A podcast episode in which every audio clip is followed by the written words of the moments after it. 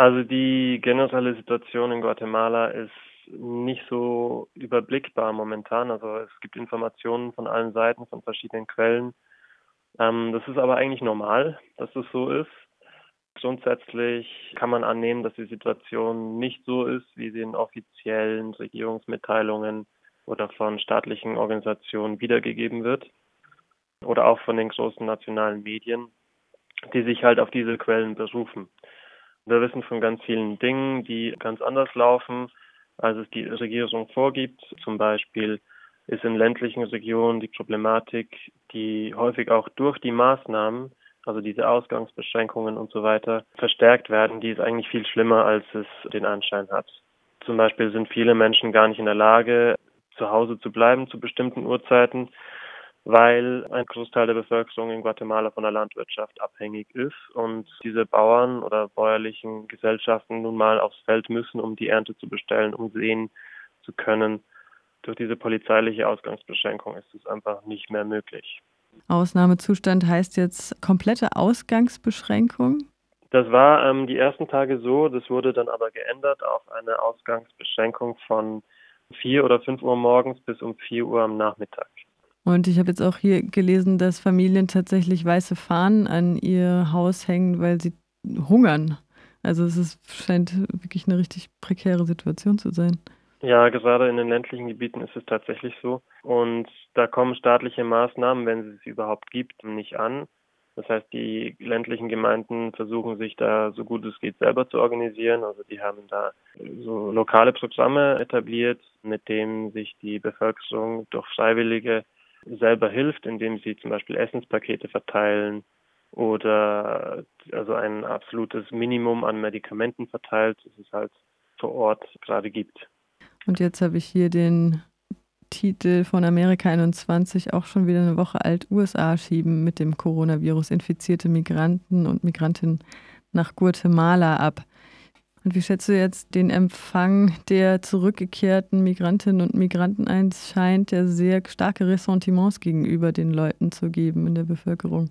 Genau, also diese, diese Abschiebeprogramme von Seiten der USA, die wurden jetzt wieder eingestellt. Also es kommen jetzt momentan, so viel wir wissen, keine Flieger mehr an in Guatemala. Dafür hat sich der neue Präsident Yamatei persönlich auch eingesetzt bei den zuständigen Ministerien in den Vereinigten Staaten.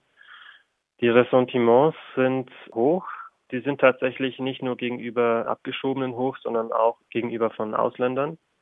Mir ist von Fällen berichtet worden, dass ähm, ausländische Mitarbeiterinnen von NGOs beispielsweise auf der Straße ähm, angegangen wurden und beschimpft wurden. Da vermutet wird, dass sie quasi Verbreiter des Virus sind. Du hast vorhin den, die ländliche Bevölkerung angesprochen, die ja eben auf ihre tägliche Arbeit angewiesen ist. Es gibt ja sicher auch noch viele Menschen, die im informellen Sektor in den Städten arbeiten. Wie überleben die denn gerade? Das ist richtig. Es gibt einen sehr, sehr großen informellen Sektor und dadurch, dass, dass diese Menschen informell arbeiten, ist es natürlich so, dass Hilfsprogramme bei ihnen nicht ankommen. Diese Menschen sind nicht registriert, die sind ähm, nicht bei Sozialversicherungen registriert. Wie die sich helfen, ist unklar. Aber das ähm, ist ja auch ein Bestandteil dieser ähm, Tragödie, die sich gerade abspielt in Guatemala, dass vieles gar nicht klar ist, was passiert eigentlich mit den Menschen. Wie sieht es denn mit der Exekutiven aus? Kann man das abschätzen? Wie verhalten sich Militär und Polizei? Gibt es Repressionen? Also ganz am Anfang, als diese Ausgangssperren verhängt wurden, also wurde diese Maßnahme halt mit aller Gewalt durchgesetzt. Also in den ersten vier bis fünf Tagen gab es bis zu 2700 Verhaftete, also Menschen, die gegen diese Ausgangssperre verstoßen haben, aus irgendwelchen Gründen.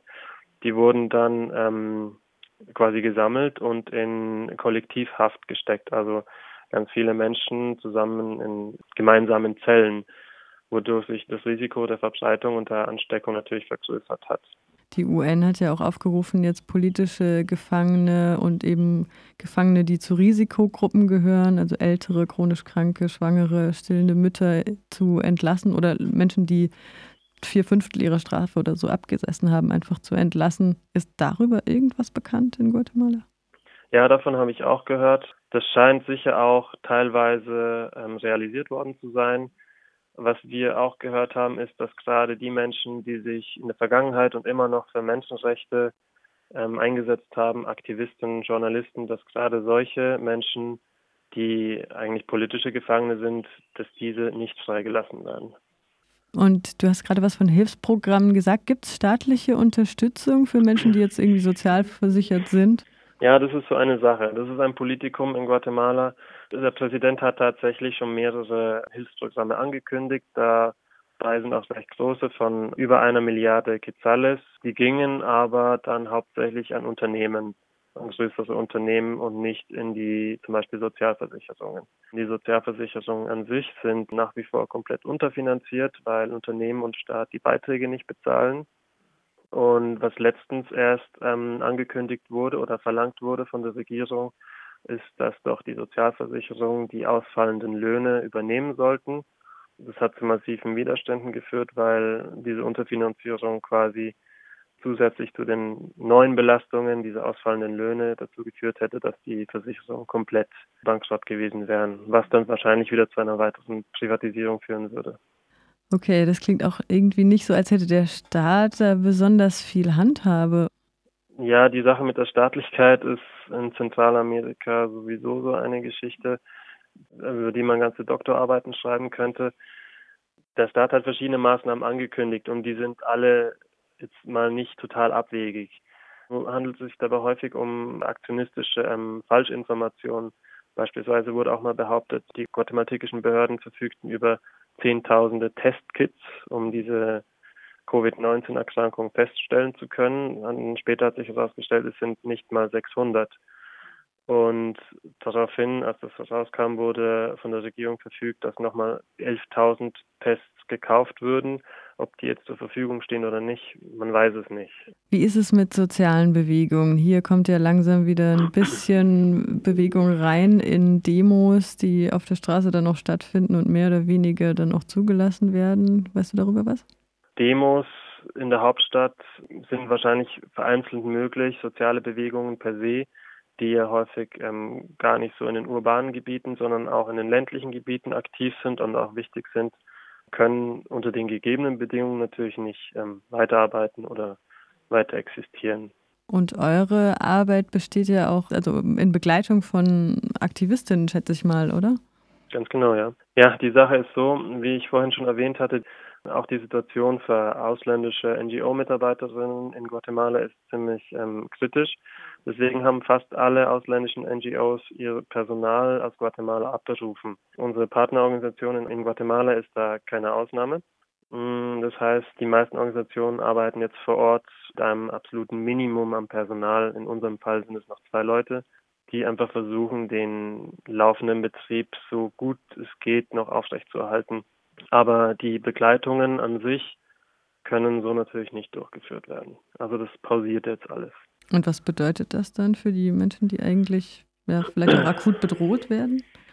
Das bedeutet im Endeffekt natürlich, dass dieser Spielraum, der häufig geschaffen wurde durch das Zusammenspiel von Journalisten, Aktivisten, Menschenrechtsverteidigern und den NGOs, so nicht mehr existiert, dass jetzt staatliche Organe oder private ähm, Akteure ähm, viel besser ähm, walten können und dort ihre Repressalien durchsetzen können.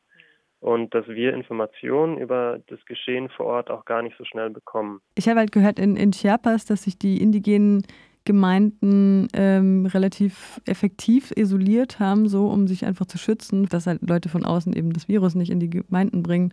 Und im Amazonas ist es wohl auch so.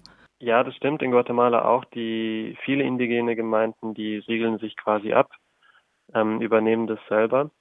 Ähm, nun ist es aber so, dass ähm, Guatemala einen sehr hohen Anteil an indigener Bevölkerung aufweist und ähm, nicht nur auf dem Land, sondern auch in urbaneren Gebieten. Das heißt, ähm, das kommt ein bisschen darauf an, wo denn diese Menschen oder diese indigenen Gemeinschaften dann leben. Je nachdem ähm, sieht die Situation dann anders aus. Sehr abgelegene Gemeinden, die übernehmen mehr Selbstverantwortung, weil staatliche Institutionen dann nicht vor Ort sind und die ähm, siegeln sich beispielsweise auch dann selber ab, ja. Gibt es vielleicht auch Perspektiven, die vielleicht ein bisschen positiv stimmen könnten? Schwierig. Ich würde sagen, man muss abwarten, wie sich das Ganze entwickelt und wie auch die Bevölkerung hm, nach und nach vielleicht sowas wie einen Umgang mit der Situation findet und wie ähm, die Bevölkerung die Maßnahmen durch die Regierung weiterhin akzeptieren kann oder wird und wie dieses Zusammenspiel sich dann entwickelt. Also ob die Regierung dann einlenkt, ob andere Maßnahmen oder Lockerungen beschlossen werden um auf diese Situation, unter denen vor allem die Ärmsten leiden, irgendwie besser meistern zu können.